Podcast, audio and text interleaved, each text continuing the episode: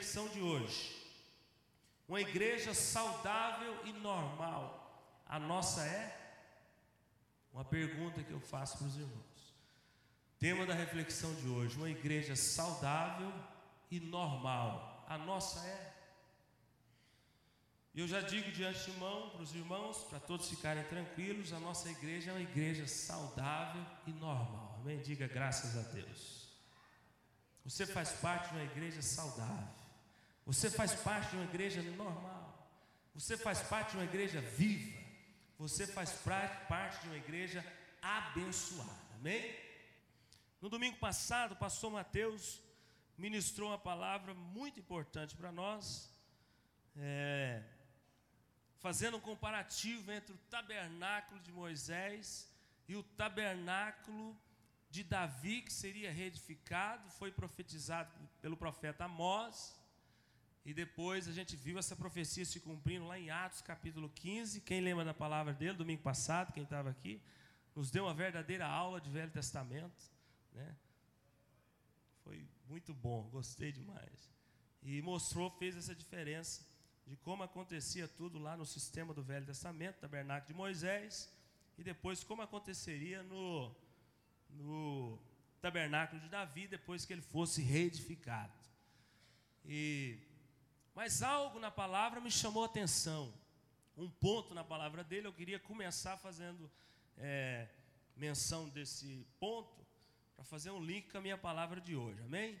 Ele falou no determinado momento lá, creio que os irmãos devem lembrar, que nós esquecemos muitas vezes de conceitos básicos da vida cristã que deveriam fazer parte da nossa vida de maneira assim muito profunda, muito muito consistente. Lembra, Mateus, você falou disso? E nós não, não pensamos nisso. Por exemplo, você fica lembrando que você é salvo, você fica lembrando que você tem a vida eterna, você fica lembrando que você tem hoje a presença constante de Deus na sua vida, você é casa de Deus. Você é tabernáculo de Deus. Nós ficamos pensando nisso, irmãos? Não ficamos. Nós sabemos, nós recebemos tudo isso de Deus, sabemos que depois que o tabernáculo de Davi foi reedificado, tudo isso passou a ser realidade, mas isso não fica fresquinho aqui na mente. Você lembra que você tem paz com Deus e a paz de Deus sobre a sua vida? Você fica lembrando disso? Você lembra que você tem a vida eterna? Você fica lembrando que o seu nome está escrito no livro da vida? Você fica lembrando que você foi liberto do domínio do pecado? O pecado não tem poder mais sobre nós, amém? Glória a Deus por isso. Você fica lembrando que você tem a certeza de uma recompensa da parte de Deus sobre a sua vida? Nós não ficamos pensando nessas coisas. Você pensa que você tem alegria como, como uma, é, uma pessoa que habita dentro de você e não como um status circunstancial. Olha o tanto que isso aqui é interessante. Eu disse aqui no louvor. Nós não, nós não estamos felizes, ou nós não estamos alegres, né, em um determinado momento ou outro. Nós somos felizes, nós somos alegres. É diferente ou não é? É diferente. Porque quando você diz que você está, você pode não estar. Você depende de uma circunstância. Mas a alegria de Deus na nossa vida é a própria pessoa de Jesus Cristo. Diga assim: Jesus Cristo é a minha alegria. Ele é a sua alegria. Então a nossa alegria ela é ultra circunstancial. Ela não depende de circunstância. Eu sou feliz. Pronto, acabou. Porque Ele é a minha alegria. Mas nós ficamos pensando nisso, irmãos. Você fica pensando nisso? Você fica, você vai para o trabalho, você vai dirigir, você fica dentro da sua casa pensando: gente, eu sou salvo, gente, eu tenho a vida eterna. Meu Deus, eu vou para o céu. Oh, esse probleminha aqui não é nada para mim. Oh, Jesus é a minha alegria. Ah, Ele me deu salvação, Ele morreu na cruz por mim. Oh, que benção, eu sou nova criatura. Pecado não tem poder sobre a minha vida. Nós ficamos pensando nisso, irmãos. Nós não ficamos pensando nisso, não. E aí é que eu quero entrar na palavra de hoje, que tem por tema uma igreja saudável e normal. A nossa é, né? Eu estou fazendo uma pergunta. Por que, que eu fiz essa introdução? Porque nós devemos, nós deveríamos pelo menos, como o pastor Mateus disse no domingo passado, ficar preso nestas coisas. Que Paulo diz que são as coisas do alto, coisas celestiais. É nisso que você tem que gastar o seu tempo, as suas forças, a sua energia. Você tem que gastar fosfato é pensando nas coisas do alto e não nas coisas dessa terra. Mas nós somos exatamente o contrário. Sabe, sabe com o que, que nós gastamos as nossas forças? Você sabe com o que, que nós gastamos a nossa energia? Você sabe com o que, que nós gastamos fosfato? Você sabe com o que, que nós gastamos o nosso tempo? Pasmem, vocês vão assustar, mas isso é uma realidade. Nós gostamos de ficar preocupado com os problemas dos outros. Verdade ou não é? Nós gostamos de apontar o dedo. Pastor Mateus, nós não ficamos pensando naquilo que precisamos pensar. Nós gostamos de apontar o dedo. Nós gostamos de, de olhar o cisco que está no olho do vizinho. Nós gostamos de apontar as falhas. Nós gostamos de atirar pedras. Nós somos santos atiradores de pedras. Quando Jesus teve aquele encontro com a mulher adulta, que foi pega em flagrante adultério, os religiosos da época, os crentes da época, os santos da época, aqueles que representavam a nossa categoria, a igreja, os crentes lá. O que, que eles queriam fazer com a mulher, irmãos? O que? Jogar pedra, matá-la. Os crentes da época, eles representam, os escribas e os fariseus, eram os religiosos. Eles queriam jogar pedra, eles queriam matar, eles queriam acabar com a vida dela. E Jesus não, Jesus acolheu, Jesus perdoou, Jesus deu uma nova chance. Jesus fez a mulher levantar a cabeça e falou: toca a sua vida, vai e não peques mais. Mas irmãos, nós gastamos tempo, nós ficamos preocupados com o problema dos outros, com as falhas. Isso é tão interessante, a psicologia explica isso. Muitas vezes nós temos até alegria em ver o outro sofrer, em ver o outro errar, em ver o outro escorregar, em ver o próximo pecar. Nós temos muitas vezes até alegria e prazer nisso. Olha que coisa esquisita, maligna. Como somos falhos para nos relacionar com os diferentes, com os não afins. Nós somos assim. Com os afins nos damos muito bem, estamos tranquilos, tocamos a vida. Mas com os diferentes, nós apontamos o dedo nós queremos distância, nós queremos julgar, nós queremos jogar pedra. Eu não aceito, não é afim meu, é diferente de mim, pensa diferente. Então eu não aceito.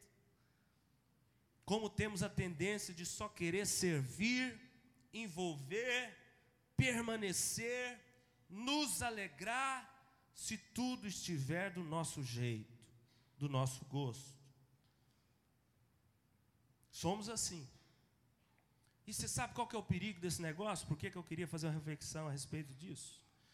Porque muitas vezes o diabo não consegue atingir a sua vida, o seu casamento, o seu corpo físico, é, a sua família, os seus bens. Mas o diabo consegue te distrair, te tirar do foco. O diabo quer fazer isso conosco. Ele quer que nós tiremos os olhos do foco. Quem é o foco, irmãos? Diga bem forte: Jesus. Sempre o foco é Jesus. Quem é o alvo supremo, igreja? Jesus. Jesus. Deus quer que você e eu, a cada dia, nos parecemos mais com Ele. Ele é o foco, Ele é o alvo.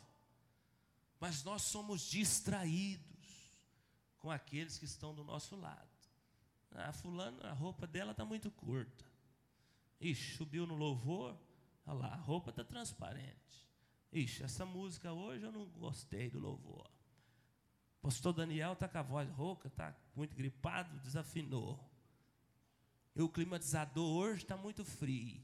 Essa época do frio, não sei por que esse povo não desliga esse trem. Nós somos assim, irmãos. Nós gostamos de olhar as falhas. Nós ficamos presos nos problemas, nos defeitos das pessoas.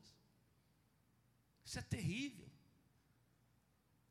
Fulano diz que é crente, mas ixi, se, souberem do que ele faz lá fora, esse irmão da minha célula aqui está conosco, é irmão de fé, mas meu Deus do céu, não gosto nem de porque ele faz isso. Ele... Nós somos assim, infelizmente. E para que o diabo não nos distraia, para que o leão não nos devore, porque o leão, ele sempre devora o distraído, né? Os irmãos lembram daquele, daqueles documentários lá do, do Animal, Animal Planet, né? Naquele canal lá. A gente sempre percebe isso, né? O leão sempre pega a presa que está distraída, né? Sempre aquela que está atrás. Mas para a gente não cair nessa armadilha do diabo, é, eu gostaria de fazer essa reflexão hoje, mostrando que a nossa igreja é uma igreja normal e sadia, porque ela tem dois lados da moeda, ela tem os dois aspectos. Eu vou mostrar aqui hoje para os irmãos. Essa igreja aqui é normal e sadia, porque ela é feita de gente como a gente, como diz o pastor Brito. Essa igreja é uma igreja normal e sadia, porque tem pessoas diferentes, pessoas falhas. O próprio Jesus disse que ele veio para quem, irmãos? Ele veio para os doentes, não para os santos. Então, igreja é lugar de gente doente mesmo. Essa igreja aqui tem ovelha, mas também tem lobo. Essa igreja aqui, como todas as outras da face da terra, tem o trigo, mas também tem o joio. Essa igreja, como todas, inclusive as da Bíblia, vou te mostrar, tem pessoas convertidas ao Senhor Jesus, mas tem pessoas convencidas, simplesmente. Está aqui por conveniência, não é crente, não. Talvez esteja sentado do seu lado. Dá uma olhadinha assim para o lado e vê se a pessoa que está do seu lado é crente mesmo de verdade. Vê se dá para saber. Então eu quero mostrar dois aspectos, amém? Para nós entendermos isso e respondermos essa pergunta se a nossa igreja é saudável e normal. Amém? Graças a Deus ela é, eu já dei a resposta, mas vamos analisar isso aqui. Primeiro, para mim saber se é uma igreja boa, normal e sadia, eu tenho que ir lá para a igreja primitiva, amém? A igreja mãe, a igreja que gerou todas as outras, onde tudo começou. Então vamos lá para Atos capítulo 2, bem rapidinho, abra sua Bíblia lá em Atos capítulo 2. Atos capítulo 2, verso 42. O que, que não pode faltar em uma igreja saudável e normal? Veja bem, e perseveravam na doutrina dos apóstolos, que mais? Na comunhão, participa comigo aí, no partir do pão e nas orações. Então são quatro elementos. Olha o que, que não pode faltar em uma igreja saudável e normal: ensino da palavra, comunhão, partir do pão e orações. Irmãos, a nossa igreja tem tudo isso? Sim ou não? Sim, glória a Deus. Nós temos ensino da palavra. E não somente o ensino autêntico da palavra, mas perseveramos nisso. Nós ensinamos a palavra aqui domingo após domingo, nós pregamos Bíblia Sagrada. É a palavra de Deus, é a verdade. Quantos homens, quantos líderes aí fora, os irmãos sabem muito bem, mercadejando a palavra, tem demais ou não tem? Tem. Quantos líderes tentando atrair as pessoas para Deus com base no emocionalismo, atingindo a emoção das pessoas, o psique das pessoas? Quantos líderes atraindo as pessoas, quantos pastores atraindo pessoas para a sua igreja, baseadas somente nas bênçãos que ele pode dar, né? Deus pode dar. Então as pessoas vêm para a igreja interessadas nas mãos de Deus, ou seja, naquilo que ele pode dar para ela mas não vem para a igreja por causa do Deus das bênçãos. Vem para a igreja por causa das bênçãos que este Deus pode dar. É diferente. Uma coisa é você buscá-lo por causa daquilo que ele pode te dar. Outra coisa é você buscá-lo por aquilo que ele é. Ele é o seu Senhor, ele é o seu criador, ele é o seu salvador. Ele não precisa de nós, é nós que precisamos dele. Então é totalmente diferente essa busca, essa motivação. Mas quantos homens atraindo as pessoas para Deus com base somente nas bênçãos, naquilo que Ele pode dar, nos presentes. eu quero casa própria, eu quero carro novo, eu quero casar, eu quero prosperar, eu quero enriquecer. Tudo motivações erradas. Líderes pregando a palavra para massagear o ego das pessoas, não confrontam, não mostram a verdade. Vocês sabem como que a nossa igreja é conhecida aqui na região? E glória a Deus por isso, a nossa igreja é conhecida aqui na região é, como a igreja que fala a verdade, que prega a verdade. O povo fala aí fora, ixi, o pastor daquela igreja, o pastor Brito, ali eles pregam a palavra. Ali o crente é confrontado. Irmãos, essa é a fama nossa aí fora. Pergunta para os vizinhos aí, pastores. Eu converso com muitos, a gente conhece quase todos. A fama da nossa igreja, ali é uma igreja que ensina a doutrina. Ali é uma igreja que se a pessoa entrar lá, ela vai crescer em Deus. Ela vai romper em fé. Ela vai ter o seu caráter desenvolvido. A nossa igreja é conhecida aí fora assim. Diga, graças a Deus. Porque uma igreja que não ensina a verdade, eu seria o primeiro a sair dela. Uma igreja que não prega a palavra, uma igreja que não confronta, os pastores só pregam aquilo que o povo quer ouvir. Não, nós pregamos aqui aquilo que Deus manda a gente falar. Nós somos assim aqui, aprendemos com um líder maior. Nós pregamos a verdade. Então, a nossa igreja ensina a verdade ou não? Ensina. Então, primeira característica. Segundo, o que, é que não pode faltar numa igreja saudável? Comunhão no espírito. Relacionamento entre os crentes. Com um único propósito: edificação. Por que, irmãos, que nós promovemos tantas reuniões nessa igreja? Muitas reuniões. Alguns irmãos até reclamam disso. Mas é com esse propósito aqui de promover a comunhão que gera edificação. Porque isso aqui tem que ter numa igreja. São cultos, são redes, são as células, são reuniões específicas, tudo para proporcionar edificação através da comunhão.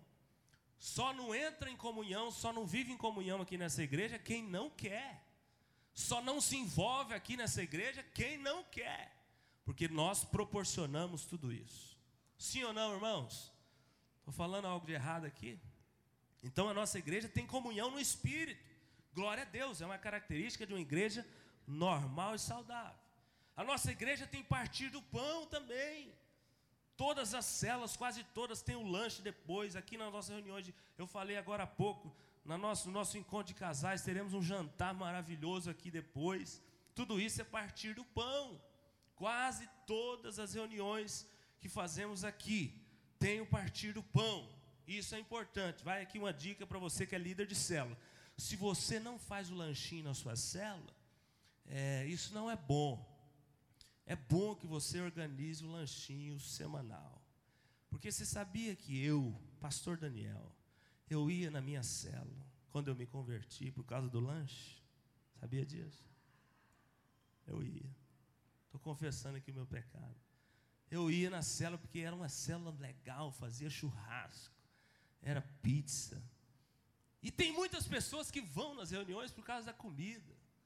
Ele gosta daquele momento da comida, da comunhão. Não tem problema, ele vai e ali a gente enfia palavra, a gente enfia alimento espiritual. Ele vai por causa do alimento natural, mas lá ele vai receber alimento espiritual.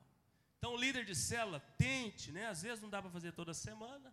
Na minha célula, quando eu liderava a célula de casais, se não tinha lanche, não tinha nada para ninguém para oferecer, ninguém se levantou, a pessoa que ia levar o lanche não ligou falando que não ia, eu rebentava a pipoca e comprava o guaraná. Mas nunca ficava sem um negocinho de comer. Comíamos pipoca e guaraná. Porque isso faz parte. Lá na igreja primitiva, eles viviam essa realidade. Então nós temos que viver também. E a outra característica, qual que é? Oração, comunhão, partir do pão e que mais? Orações. A nossa igreja também é uma igreja que ora. Graças a Deus somos uma igreja que ora, amém? Oramos em todas as reuniões que fazemos, uns pelos outros, individualmente, coletivamente, como igreja, como liderança, pelo menos duas vezes no ano. O que, que a gente faz junto aqui? Jejum e oração, pelo menos duas vezes no ano, a gente tem isso aqui. Agora o pastor Paulo implementou novamente a oração antes do culto por parte dos recepcionistas, dos porteiros, dos diáconos. Estamos vendo uma diferença muito boa nos cultos, Porque as pessoas chegam, começam a orar lá no fundo, interceder, guerrear pela reunião. E a gente faz uma reunião aqui que a gente sente a presença de Deus, os céus estão abertos por causa da oração dos irmãos. Então somos uma igreja que ora. Irmãos, então temos ensino da palavra, temos comunhão, temos partir do pão e temos orações. Então isso aqui prova para nós que nós somos uma igreja saudável e normal. Amém? Aí no 43, vai lá, onde você está aí? Atos capítulo 2. Eu li o 42, né? Agora o 43. Olha o que que diz aí. Em cada alma havia o que? Temor. E muitos prodígios e sinais eram feitos por intermédio dos apóstolos. Irmãos, isso aqui acontece no nosso meio também. Quem tem temor de Deus aqui, levante a mão. Diga assim: Eu temo meu Deus. Isso é algo muito sério. E muitas pessoas não entendem o que é temor. Mas eu coloquei aqui o um conceito bem básico e simples sobre temor. O que é temor de Deus? É reconhecê-lo em tudo, honrá-lo em tudo e buscar intimidade e aproximação com Ele. Então agora eu faço a pergunta novamente: o que é temor? Reconhecê-lo em tudo, honrá-lo em tudo e buscar intimidade e aproximação com Ele. Vai a pergunta novamente: quem tem temor de Deus? Quem tem temor de Deus? É isso aqui, ó. Então, isso é consequência, verso 43 está mostrando as consequências daquilo que é feito no 42. Muitos sinais e prodígios aconteciam. Irmãos, nós temos milagres que acontecem aqui no nosso meio. Deus responde às nossas orações, amém? Glória a Deus.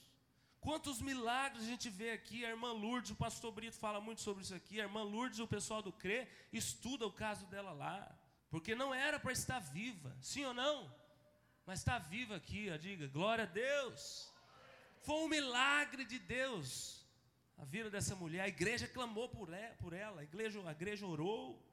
Nosso irmão Samuel Vasconcelos, eu anotei aqui alguns, alguns milagres que a gente vivenciou aqui. Quando ele foi acidentado, irmãos do céu, nós achamos, nós achávamos que ia perder esse irmão.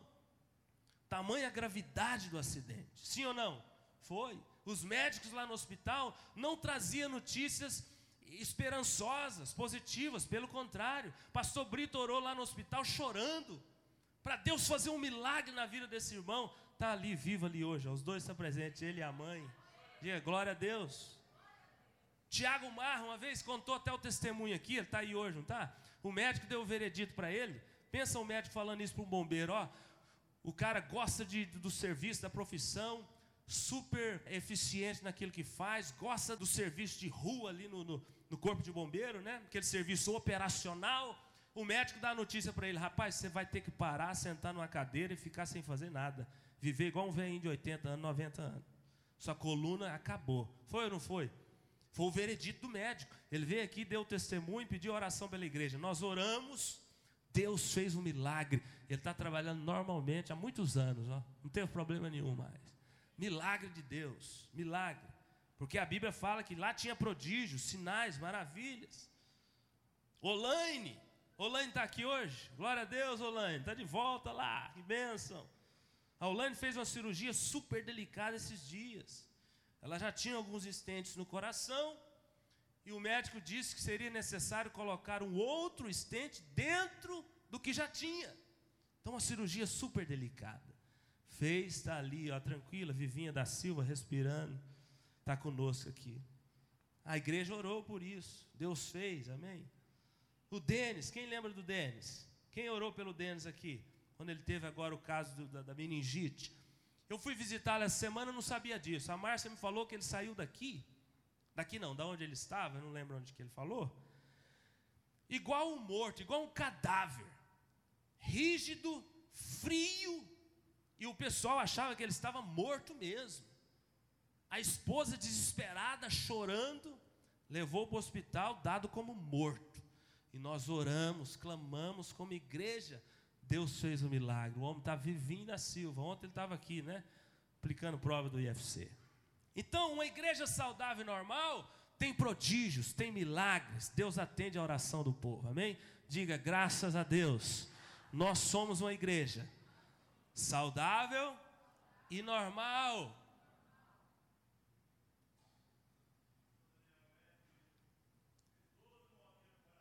Mais um milagre. Quantas molinhas? Doze molinhas dentro do coração. Olha o Edmund falando. Quem aqui mais é, viveu milagres de Deus? Levanta a mão. Aqui, pela oração da igreja. Olha aí o tanto de gente. Sônia, né, lá, ó. Muitas pessoas. Cristina. Cristina fez uma cirurgia super delicada no coração. Tem três também, né? Três pontes de safena. Olha o tanto de milagres que nós temos. Glória a Deus, uma igreja saudável e normal. Mas o verso 44 diz: olha aí, acompanha aí. Estavam juntos e tinham tudo em comum também. Eu vejo isso aqui. Naquela época lá, eles vendiam as propriedades para distribuir àqueles que tinham necessidade. Porque lá naquela época a maioria dos membros tinha muita necessidade. Mas hoje, como é que a gente tem tudo em comum? Quando eu vejo, por exemplo, o irmão Júnior da Nina, que está aqui, emprestando a sua casa para fazer um casamento de um irmão que não pode pagar um espaço caro, isso é ter tudo em comum com a família da fé ou não é, irmãos? É, ué. Quando eu vejo um irmão Danilo também, que tem uma casa maravilhosa no condomínio fechado, e empresta a casa para fazer eventos da, da, dos adolescentes, das crianças, de quem ele quiser, já falou que as portas estão abertas. Isso é ter tudo em comum ou não é? É, irmãos, isso é também. Tantos outros irmãos aqui que eu poderia citar, que abrem as portas das casas para as células, isso é ter tudo em comum com a família da fé. Então, o que o povo vivia lá, nós também vivemos hoje. O verso 45 fala da ação social que eles que eles praticavam lá, vendiam suas propriedades né, e bens, distribuindo o produto entre todos, à medida que alguém tinha necessidade. Nós também fazemos muita ação social. Às vezes os irmãos não ficam sabendo, mas essa igreja dá muita cesta básica. Essa igreja ajuda muitos irmãos, muitos membros que têm necessidade. Às vezes chegam para nós aqui chorando, clamando, pedindo ajuda para pagar uma, uma, um talão de energia, um talão de água essa igreja faz ação social. Nós não divulgamos. Nós não divulgamos. A Bíblia diz que aquilo que a mão direita faz, a esquerda não precisa ficar sabendo. Você está fazendo para o seu próximo, você está fazendo para Deus. Mas nós fazemos. Quase todas as semanas a Alessandra faz cesta básica aqui para irmãos dessa igreja que tem necessidade. E tudo isso fazemos por causa do seu dízimo, da sua fidelidade, da sua disposição em, se envolver no corpo, em contribuir com o reino de Deus. Lá eles tinham ação social. Verso 46, o que, que fala que acontecia lá também no 46? Diariamente perseveravam unânimes no templo, partiam pão de casa em casa. Nós estamos aqui também semanalmente, não diariamente, mas semanalmente nos templos e também semanalmente nas casas, partindo, repartindo as refeições com alegria e singeleza de coração. E o verso 47, o resultado de tudo isso. Louvando a Deus e contando com a simpatia de todo o povo. Enquanto isso, o que, que acontece? Deus vai acrescentando. Amém? Graças a Deus temos recebido muitas pessoas novas na igreja. Nesse encontro mesmo, nós vamos levar muitas pessoas novas, muitas. Glória a Deus por isso, estamos felizes. Né? Apresentamos esses dias aqui duas famílias e a igreja está sempre é, recebendo pessoas novas. Então, somos uma igreja normal, e saudável por causa de todas essas características. Amém? Mas só que uma igreja saudável e normal, ela não tem somente esse aspecto. Eu disse no início que eu ia falar de quantos aspectos? Dois. Então eu falei de um lado da moeda, que é Atos 2,42. Agora eu vou falar do outro lado da moeda. Talvez esse seja um pouquinho mais, mais ruim de falar dele, mas é realidade. Toda igreja também é cheia de. Acertou aqui, fala bem alto, vai. Problemas. Diga, toda igreja é cheia de problemas. Porque eu disse aqui, a igreja é formada de gente, de pessoas diferentes, de pessoas que falham, de pessoas que estão aqui, mas não são convertidas. Tem ovelha, mas tem lobo. Né? Tem o trigo, mas também tem o joio. Tem as pessoas que estão aqui infiltradas que nem convertidas são. Igreja tem isso, não só a nossa, toda a igreja da face da terra, inclusive as bíblicas. Vamos ver como que era a igreja de Corinto, a igreja que foi fundada pelo pastor Paulo, apóstolo Paulo, e pastoreada por ele. Olha o que, que acontecia lá nessa igreja, vocês vão assustar. 1 Coríntios capítulo 1, vai lá. Olha como era essa igreja do apóstolo Paulo. Paulo começa o capítulo falando do quanto os irmãos eram preciosos para ele. E ele fala que, ele era, que eles eram chamados, eles eram santos. No verso 2 você vê falando isso. Invocava o nome do Senhor Jesus. Né? Paulo, no verso 4 do capítulo 1, ele dá graças a Deus a respeito dos irmãos. Diz que eles eram enriquecidos em toda palavra, em todo conhecimento. Olha como é que era a igreja. Até aqui ele está só elogiando, né? É, fala que a igreja tinha muitos dons, não faltava dons. No 7 ali, olha no versículo 7 do capítulo 1. De maneira que não vos falte nenhum dom, aguardando vós a revelação do nosso Senhor Jesus Cristo. Então, Paulo começa o capítulo 1 falando de coisas boas, elogiando o povo. A igreja é uma maravilha, a igreja não tem problema nenhum até o 10. Agora, olha que ele, olha que ele fala no 10, verso 10 do capítulo 1 da primeira carta aos Coríntios. Rogo-vos, irmãos, pelo nome do nosso Senhor Jesus Cristo, que faleis todos a mesma coisa, e que não haja entre vós divisões. Olha aí, olha o problema aparecendo. Antes seja, sejais inteiramente unidos, na mesma disposição mental e no mesmo parecer. Pois a vosso respeito, meus irmãos, fui informado pelos da casa de Chloe de que há contendas entre vós. Olha aqui, Paulo começa a chorar aqui, porque o trem estava ficando feio. 12. Refiro-me ao, ao fato de cada um, de cada um de vós, dizer eu sou de Paulo, eu sou de Apolo, eu sou de Cefas, o outro diz eu sou de Cristo. Verso 13. Acaso Cristo está dividido, gente? Olha o pastor brabo aí. Foi Paulo crucificado em favor de vós, ou fostes porventura batizados em nome de Paulo? Então veja bem, Paulo, a partir do verso 10, começa a mostrar que essa igreja tinha muitos problemas, era divisões de toda sorte, irmãos. Uma igreja bíblica que está registrada aqui na palavra para nós. E deixa eu falar algo para os irmãos: nós temos isso aqui na nossa igreja. Então, Paulo falando dos problemas da igreja, e aqui nós temos, irmãos, problemas assim. Aqui nessa igreja tem pessoas falando assim: eu sou do pastor Paulo, eu sou do pastor Mateus, eu sou do pastor Daniel, eu sou do pastor Josias, eu sou do pastor Brito. Aqui nessa igreja tem gente assim. Tem gente que sabe que quando eu vou pregar, não vem na igreja. Aqui nessa igreja tem gente que quando sabe que o pastor Mateus vai pregar, ele não vem. Ele fica em casa. Pastor Mateus não gosta do jeito que ele prega. Eu não, eu não vou então hoje. Pastor Paulo, hoje não, então hoje eu não vou. Não, não, eu não gosto. Tem gente que só vai vir na igreja quando o pastor Brito voltar. Pasmem.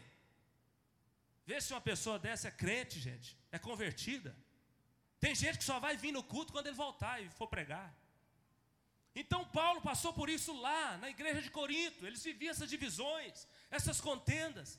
Mas isso aqui nos mostra que toda a igreja da face da terra, do universo, passa por isso, inclusive essa nossa aqui. Nós temos esses problemas. E eu falo para você com todo carinho, meu irmão, você que está passando por esse tipo de influência, sofrendo esse tipo de influência maligna, satânica, em nome de Jesus, não fique olhando quem está pregando aqui. Olhe o que está sendo pregado aqui.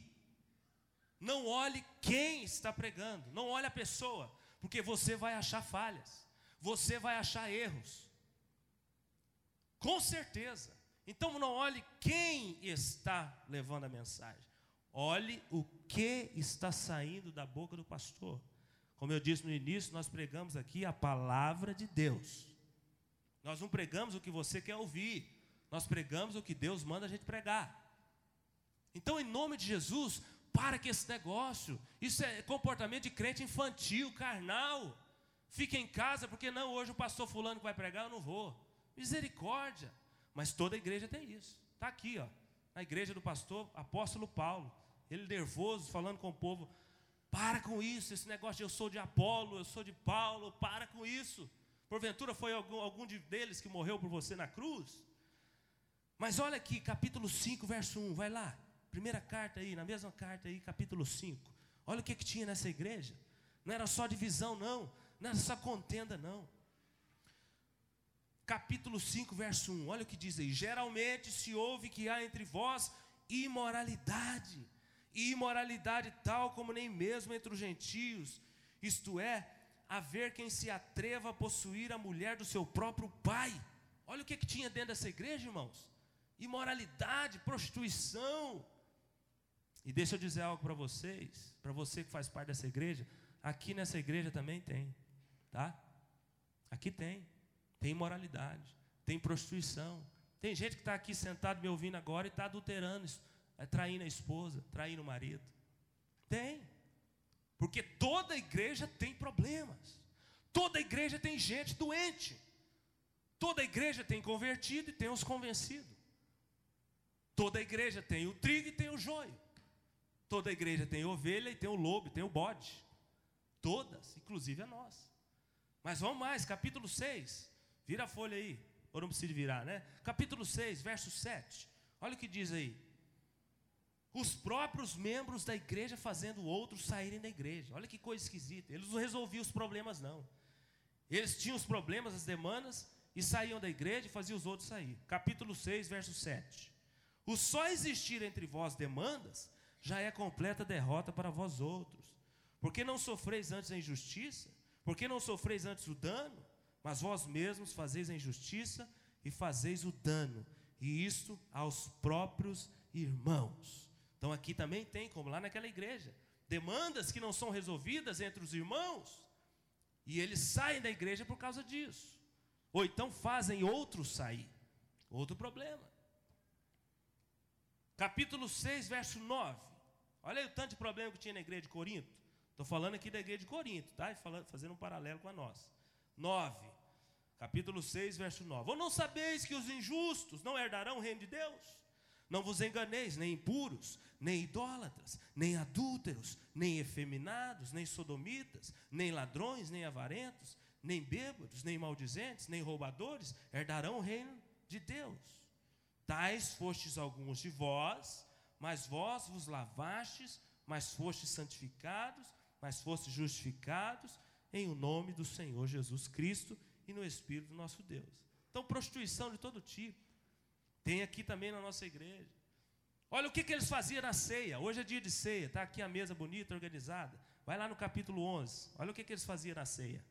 Capítulo 11, verso 20. Quando, pois, vos reunis no mesmo lugar, não é a ceia do Senhor que comeis, porque ao comerdes, cada um toma antecipadamente a sua própria ceia, e há quem tenha fome, ao passo que há também quem se embriague. Não tendes, porventura, casas onde comer e beber? Ou menosprezais a igreja de Deus e envergonhais os que nada têm? Quem vos direi? Louvar-vos-ei? Nisso certamente não vos louvo.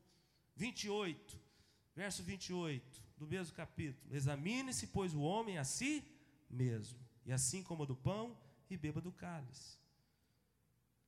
Pois quem come e bebe sem discernir o corpo, come o que, irmãos? E bebe juízo para si. Olha que sério isso aqui. Eis a razão porque há entre vós muitos o quê? Fracos e doentes, e não poucos que dormem. Então, olha a bagunça que eles faziam no momento da ceia, não respeitavam. Tinha gente que ia só para comer, para matar a fome, para beber, para se embriagar. E por causa disso, a maldição estava sobre ele. Muitos doentes e muitos morrendo. Graças a Deus, graças a Deus. Esse problema nós não temos aqui, amém? Aqui é muito organizado. Inclusive, hoje nós vamos adotar uma medida diferente aqui. Chico, o pastor Paulo teve essa ideia maravilhosa. Em vez dos irmãos que tomam o, a ceia com suco virem para cá e ficar aquela movimentação, enquanto uns estão indo, outros estão vindo, nós colocamos cores de copinhos diferentes. Então, um copinho com uma cor é suco, outro copinho com outra cor é vinho. Então você vai poder ficar sentadinho no seu lugar e o diácono vai até você. Olha que maravilha. Então, nesse ponto nós estamos beleza. Mas também lá na igreja, quando se reuniam para adoração pública, havia cenas de desordem, desrespeito, mau uso dos dons, irreverência. Vai lá no capítulo 12, olha o que, que falei, capítulo 12, verso 1. A respeito dos dons espirituais, não quero, irmãos, que sejam ignorantes. 14, verso 20. Vira a folha aí, capítulo 14, verso 20. Irmãos, Não sejais meninos no juízo, na malícia, sim, sede crianças. Quanto ao juízo, sede homens amadurecidos. Verso 40 do capítulo 14. Tudo, porém, seja feito com decência e com ordem. Vamos falar junto esse versículo? Tudo, porém, seja feito com decência e ordem, porque lá eles celebravam o culto na maior bagunça. É o que nós estamos tentando mudar aqui.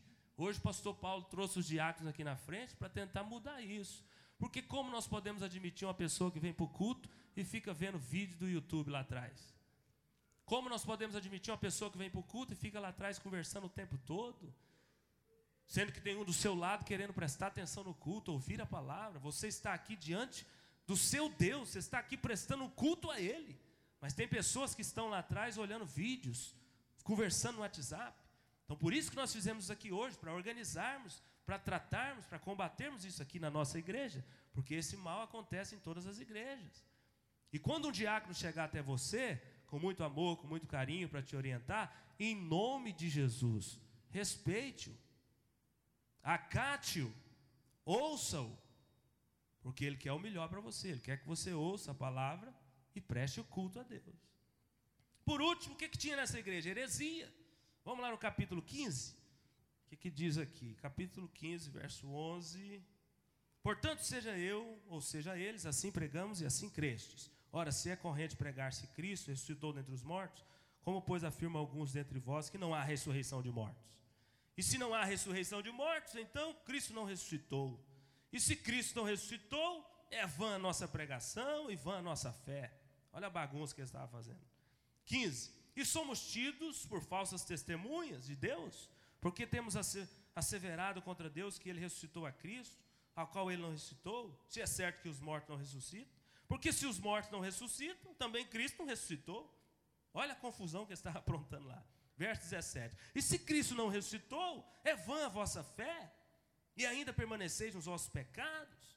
Então aqui mostra que nessa igreja também tinha muita heresia e ensinos errados. Então eu trouxe esses dois aspectos para mostrar para os irmãos que a nossa igreja é uma igreja saudável e normal, porque ela tem os dois lados da moeda. Ela tem ensino da palavra, ela tem comunhão com edificação, ela tem partir do pão, ela tem orações, ela tem milagres. A gente vê Deus fazendo na vida das pessoas. A gente vê muitas pessoas abençoadas aqui nessa igreja. Eu mesmo sou dessa igreja há 20 anos. Eu participei da tenda. Bem verdade que eu ia lá só por causa do sanduíche no final do culto. No, do, tinha uma sanduicheria lá. Quem lembra da sanduicheria que tinha lá na tenda? Sanduicheria é o Shaddai, não era isso? É o Shaddai. E aí eu ia para lá para comer, mas eu frequentei alguns cultos lá. Eu, eu me converti aqui. Eu conheci o Senhor Jesus aqui. Eu virei homem de Deus aqui nessa igreja. Eu fui chamado para o ministério aqui. Eu fui consagrado a, a pastor aqui. E estou exercendo meu ministério aqui. Então essa igreja ela faz a pessoa romper em Deus. Essa igreja ela faz. Quem é quem tem aliança com os pastores dessa igreja, quem está aqui de verdade, de corpo, alma e espírito, você pode ficar tranquilo, você vai caminhar para o céu, meu irmão. Fica aqui, fique em paz, não sai daqui não. Essa igreja é uma igreja séria, saudável e normal.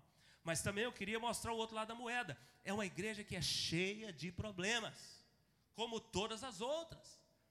Por que, que eu queria mostrar os dois lados da moeda? Porque no começo eu falei que nós gastamos forças, tempo, fosfato, energia, não com as coisas do alto, não com as coisas que Deus tem para nós, que o pastor Mateus ministrou domingo passado, mas nós gastamos o tempo para olhar os defeitos dos irmãos, os problemas deles, os pecados deles, o cisco no olho do meu vizinho.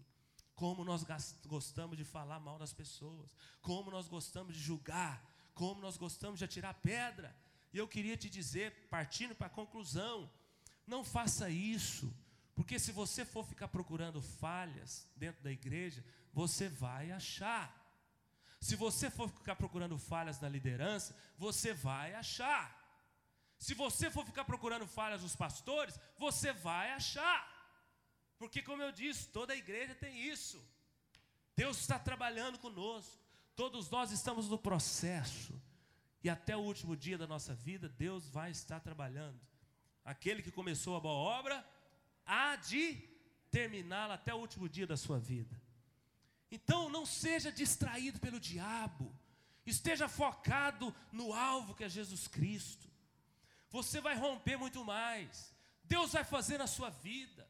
Porque a pessoa que é distraída pelo diabo, ela para de fazer o que ela fazia na igreja, ela deixa ministério, ela vira crente de banco, ela, ela vira murmurador, ela deixa de andar no espírito, começa a andar na carne.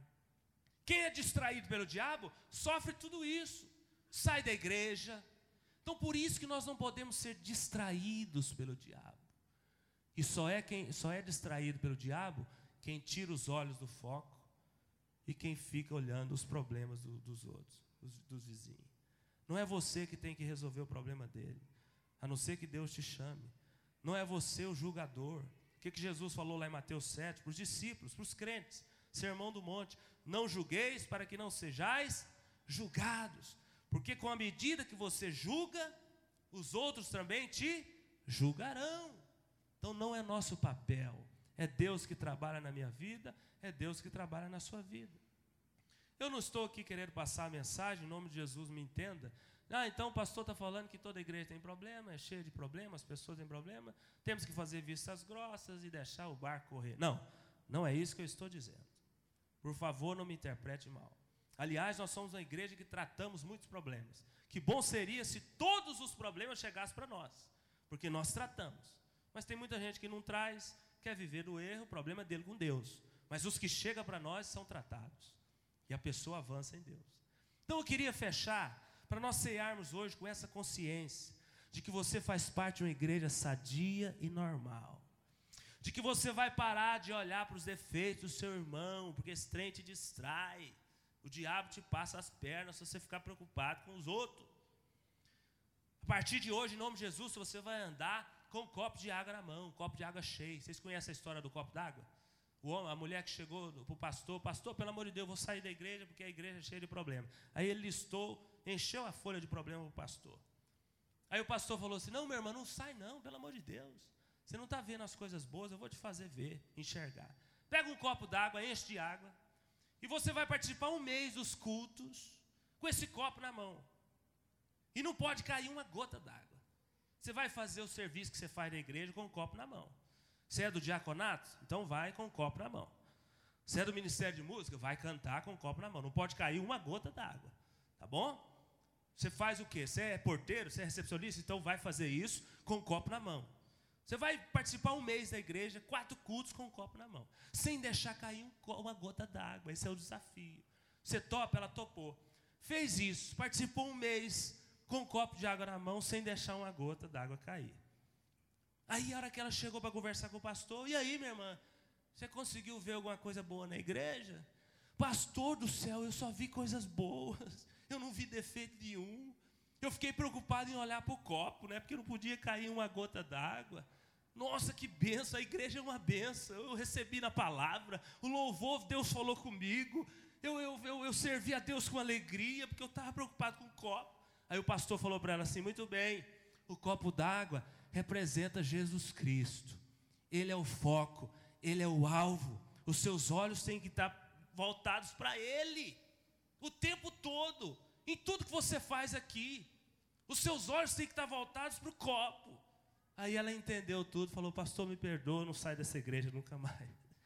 Porque ela só estava olhando os problemas dos outros, só estava olhando os problemas da igreja só estava olhando para os problemas da liderança.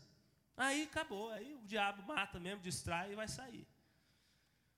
Então eu fecho com essa história aqui, presta atenção. Conversa de um pastor com um membro da sua igreja. Conversa de um pastor com um membro, para a gente fechar e ceiar. Os diáconos podem até vir para cá já, tá? O membro perguntou para o pastor: Pastor, como faço para ser um crente vencedor? Que está sempre avançando na caminhada cristã, amadurecendo, vencendo os obstáculos no caminho. Eu quero ser um vencedor que está sempre avançando na caminhada cristã, amadurecendo, vencendo os obstáculos no caminho, os inimigos. Eu quero ser um crente que persevera, né? Eu vejo tanta gente desistir, parar na caminhada. Eu não quero tirar os olhos do alvo maior que é Jesus, que caminha firmemente rumo ao céu. E eu quero chegar no final também da vida podendo falar como o apóstolo Paulo. O que, que o apóstolo Paulo falou no final da vida dele? Combati o bom combate, completei a carreira e guardei a fé. Então esse crente perguntou para o pastor isso: eu quero ser esse crente, eu quero ser essa pessoa. Eu não quero ser esse povo aí que qualquer coisinha está largando e desistindo, não. O pastor disse: muito boa a sua pergunta, meu filho. Todos deveriam ter esse desejo. Vou te dar a receita, anota aí. Então a receita é para todos nós hoje, anota a receita aí. Quando te perseguirem, não saia da igreja, não se desanime, não deixe de perseverar, não pague com a mesma moeda e não tire os olhos do foco que é Jesus. Olha a receita do pastor para esse membro, para nós também hoje. Agora eu vou ler um monte de coisas aqui e no final da frase é a mesma coisa. Você vai entender que está escrito: não saia da igreja, não se desanime, não deixe de perseverar, não pague com a mesma moeda e não tire os olhos do foco que é Jesus. Amém? Então vamos lá, coloquei um tanto de coisa. Quando te difamarem, papapá, papapá, papapá. Quando te acusarem, meu irmão, mesma coisa. Quando te desrespeitarem, mesma coisa. Quando for ficar enfermo, quando você ficar enfermo e ninguém for te visitar, não sai da igreja, tá, tá, tá, tá, tá. tá. Quando ficar desempregado, mesma coisa. Quando prosperar, ficar bem de vida, mesma coisa. Quando não te der oportunidade, Mesma coisa. Quando te confrontarem, quando te humilharem, quando você se desgastar com alguém, quando você se desga... quando alguém se desgastar com você, quando tiver problemas com a liderança ou com o pastor, não saia da igreja, não se desanime, não deixe de perseverar, não pague com a mesma moeda, não tire os olhos do foco que é Jesus. Quando não considerarem sua opinião, quando não te cumprimentarem, quando sofrer o preconceito, quando jogarem pedra em você, quando tiver problemas pessoais, quando tiver problemas familiares, quando tiver em crise, seja ela qual for, quando estiver em pecado, meu irmão, não saia da igreja, não se desanime, não deixe de perseverar, não pague com a mesma moeda e não tire os olhos do foco que é Jesus. Para quem ama a Cristo, congregar, relacionar-se, a comunhão, não é uma opção, mas um posicionamento. A igreja é a expressão e extensão de Deus na terra. E é esta igreja que Ele mesmo está limpando a cada dia, preparando para que se torne a noiva imaculada. Quem escolhe Deus como Pai, não tem como escolher os seus irmãos. Quem ama a Cristo, não tem desculpa para parar, para retroceder para olhar para trás, para abandonar o barco, ou até mesmo mudar de barco. Não, ele permanece, permanece e permanece, firme, enraizado e em aliança. Deus tem prazer em levantar e em usar aqueles que estão dispostos a se submeter aos processos divinos para os seus filhos. Lembre-se, o propósito só se cumprirá se nos submetermos e respondermos positivamente aos processos dele em nossas vidas. Para de olhar para os lados, para de olhar o cisco no olho do teu irmão, o espinho na carne dele, para de murmurar, para de olhar as falhas da igreja, dos líderes, porque você vai achar muitas. Esteja focado no alvo, que é Jesus.